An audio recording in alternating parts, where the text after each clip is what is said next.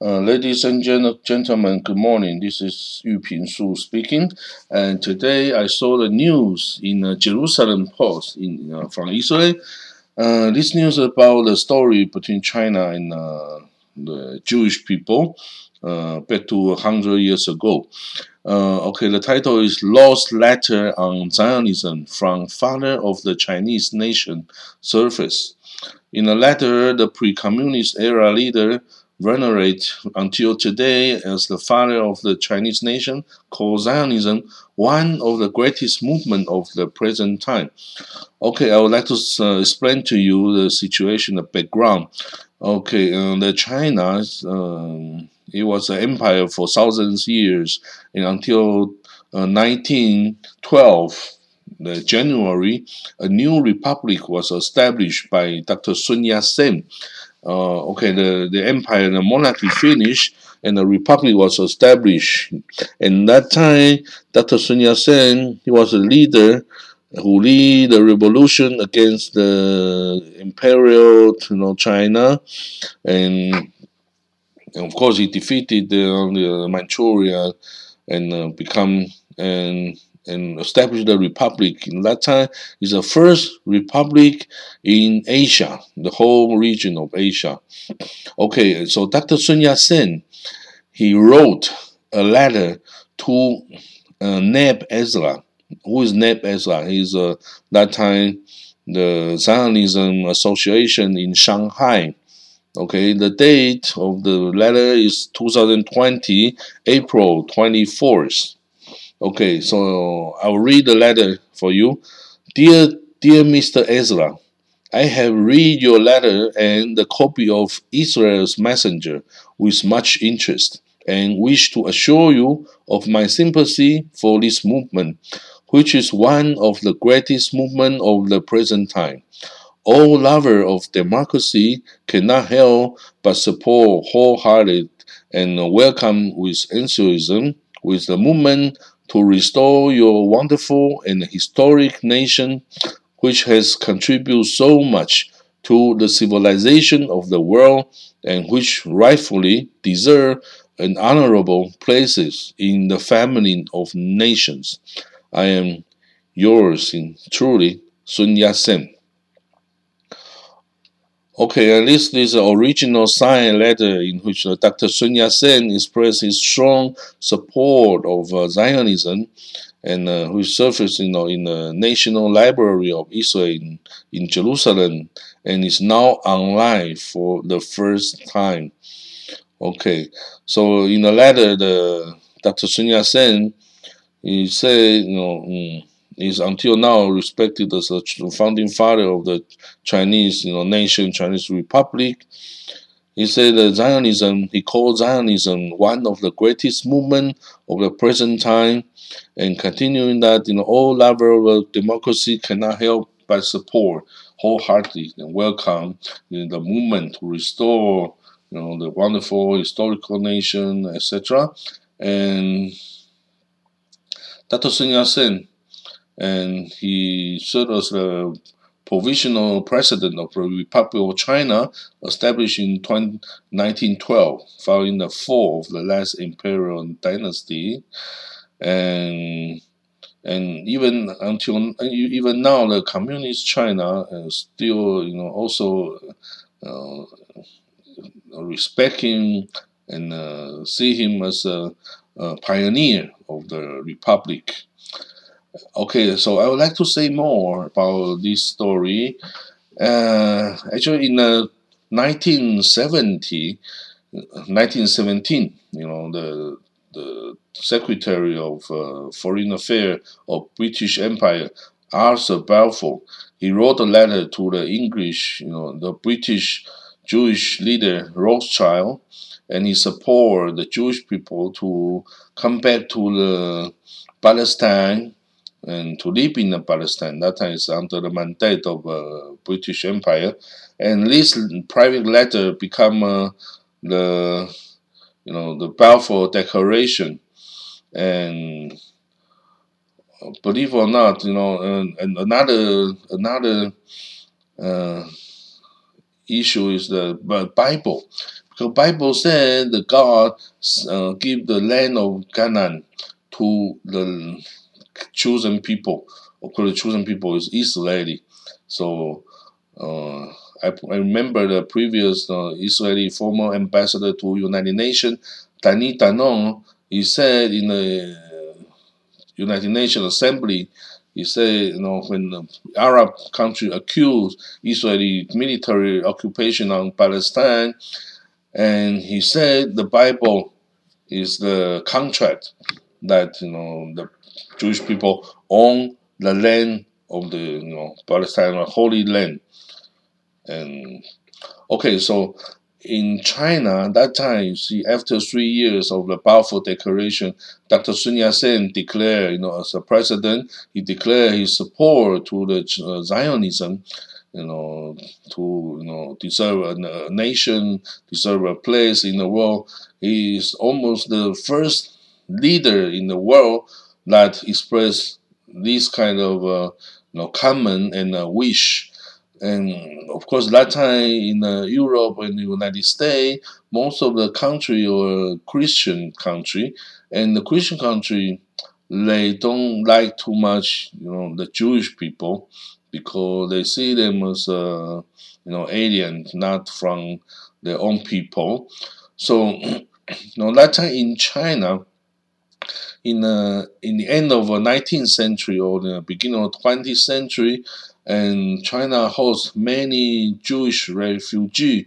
Some of them escaped from the uh, European, you know, from the Russian Empire because in the end of the uh, 19th century, Russian Empire become, uh, you know, they, they, they did three times the massacre to the Jewish people. They accused the Jewish people involved in the assassination to the to the Tsar Alexander II. So the Alexander, you know, Alexander III uh, start to, you know, uh, whole scale massacre to the uh, Jewish people, its Jewish Jewish citizen.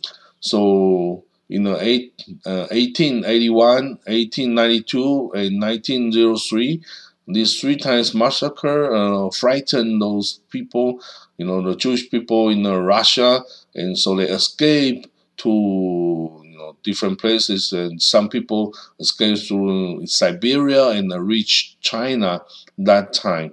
And after the revolution, you know, October Revolution in 1917, uh, many Russian noble military or you know the Russian Jew they escaped to the east to the east and then they travel through Siberia and they reach China's Harbin the Harbin city in the northeast China, Harbin. So Harbin become many homeland of uh, Jewish people nowadays in Israel. You know, uh, like uh, Ehud Olmert, the former prime minister of Israel, Ehud Olmert. His grandparents were from Harbin, and and there's a small story saying you know before the grand, grandfather died, he said a few sentences of Chinese, but uh, unfortunately, nobody understands this uh, Chinese.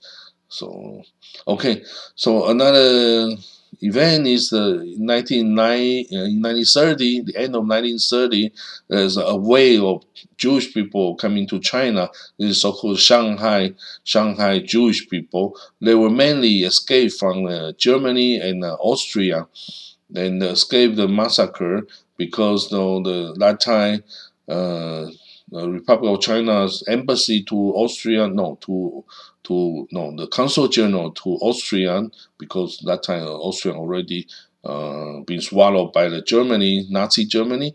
So the consul general in uh, Vienna, uh, He Fengshan, this is a person He Fengshan, and also he's a consul general, uh, office, uh, consular officer called Zhou Qixiang. They both of them they issue thousands thousands of uh, visa to those uh, people seeking uh, refuge, refugee, you know, to and travel abroad, and they we estimate they as they issue like uh, from three thousand to five thousand copy of the you know visa to those uh, Jewish people, Jewish Austrian Austrian Jew and German Jew that time. So He Fengshan was later awarded by Israel Yad Vashem as a righteous among nations. Yeah, I think okay, but you know his uh, consular officer Zhou Qixiang, they did not get this award. Actually, as uh, I I was a consular officer of the Republic of China in uh, Israel, in uh, Mongolia, you know, some country. I issue most of the visa because it's my job, you know, as a consular officer. It's his job, you know, Zhou Qixiang. He must issue much more visa than He Fengshan did. Yeah, but unfortunately, people know only He Fengshan. They ignore this uh, consular officer Zhou Qixiang. So I, all the time I talk about this story. Zhou Qixiang, he need to be among you know the righteous among the nation, or you know he must issue more, much more visa than the He Fengshan did. And you know we have some some proven, you know, you can uh, Google, you, you check the you know, visa from the He Fengshan. Many of them were, you know, signed with the signature of Zhou Qixiang, not He Fengshan. Okay, that's the story. So, okay, during the Second World War, the Shanghai uh, Jewish you know, population reached like uh, 15,000 okay, people, and they were, you know, threats, you know, they were the because that time Shanghai was occupied by Japanese occupation army, but they did not, you know, do anything bad to them. So they peacefully live together with the, you know, the Chinese, the Japanese, you know, all these, you know, and after the Second World War, they this Jewish Shanghai population they all immigrate to either to United States, or to some and part of, and many of them went back to Israel, and until the people people of Republic of China, People's Republic of China was established in 1949. That time, there's no Jewish people living in Shanghai anymore, but until nowadays, in Israel or in the United States, still there's a community of Jewish people. They remember their father, their grandfather, uh, grand grandfather were from Shanghai, and they have a special, you know, emotional, you know, special feeling connection with Shanghai and Chinese people. Okay, so after the, you know, the uh, after Second World War in uh, 1947, there's a the division of uh, Palestine into two nations. One is Arab, one is uh, Jew, and the Republic of China delegation he did not support either side. You know, he did not support. And after the Israel established, you know, the country in 1949.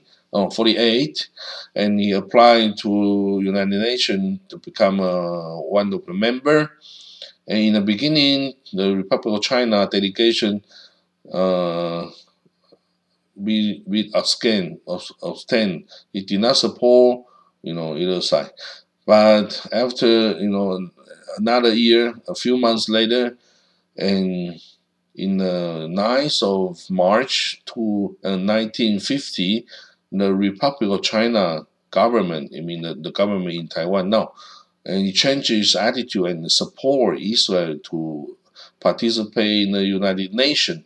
So in 1949, 11th of May, the Republic of China delegation vote pro Israel to participate in the United Nations as a full member. And then Israel joined the United Nations because that time Republic of China is uh, one of the Security Council member, permanent permanent member. Okay, but later on, because the Republic of China were defeated in a civil war and uh, withdrew to Taiwan, and uh, Israel recognized the people of Republic of China, the communist one in Beijing, it's understandable. You know, most of the country did the same that time. And in the beginning, actually, Israel is a very uh, socialist country because you know, it was in the very beginning. It was supported by the Soviet in the East East Europe communist country to give them a, a weapon to you know, to fight for the independence. In the beginning, is the Israel was supported by Soviet Union and uh, the communist camp, not by the European or American camp. But so you can see like uh, kibbutz, you know, those kind of uh, socialist or communist way of life. You can uh, exist and until and, and still function today in Israel. Okay, so that's a story about the, the connection or the history between Jewish people and the China in uh, long ago in uh, before 1950. Okay, it's a long history. So I hope you like the story and uh, and and I will tell you more about those area. Actually, I have more material. I will tell you more later. Thank you. Bye bye.